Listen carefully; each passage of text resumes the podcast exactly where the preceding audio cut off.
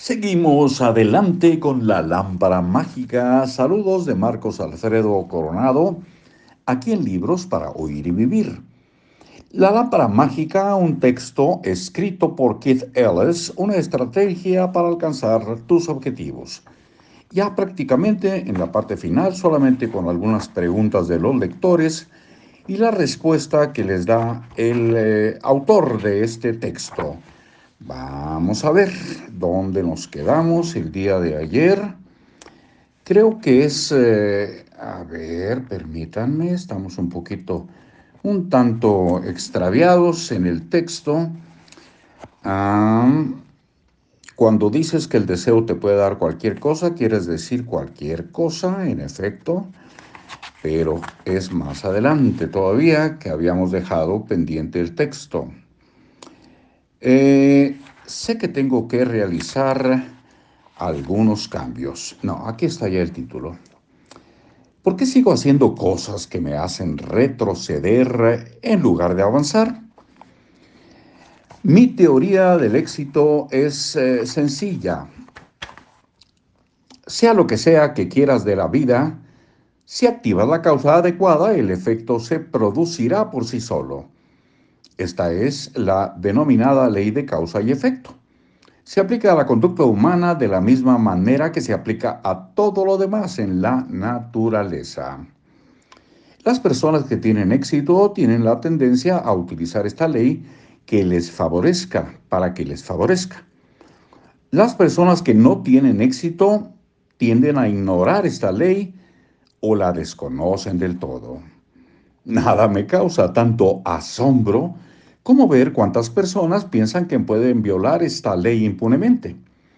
Por ejemplo, las personas que fuman. Hay toneladas de pruebas que demuestran que fumar provoca enfermedades coronarias y cáncer de pulmón. Incluso las compañías tabacaleras están finalmente dispuestas a reconocerlo. Sin embargo, hay millones de personas que fuman como si pensaran que los efectos negativos de fumar no se aplicarán en su caso. Es como si estas personas pensaran que se encuentran por encima de la ley de causa y efecto. No son solo los fumadores los que ignoran la ley de causa y efecto. De vez en cuando todos lo hacemos. Todos hacemos cosas que sabemos nos perjudican y creemos que podremos salir indemnes.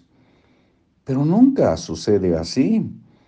Puede que nunca veamos la relación entre la, la causa y el efecto.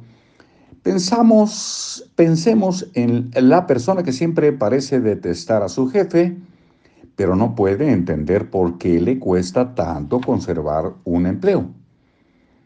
O puede que entendamos mal la causa Pensemos en el fumador que culpa a la empresa tabacalera en lugar de verse a sí mismo como responsable.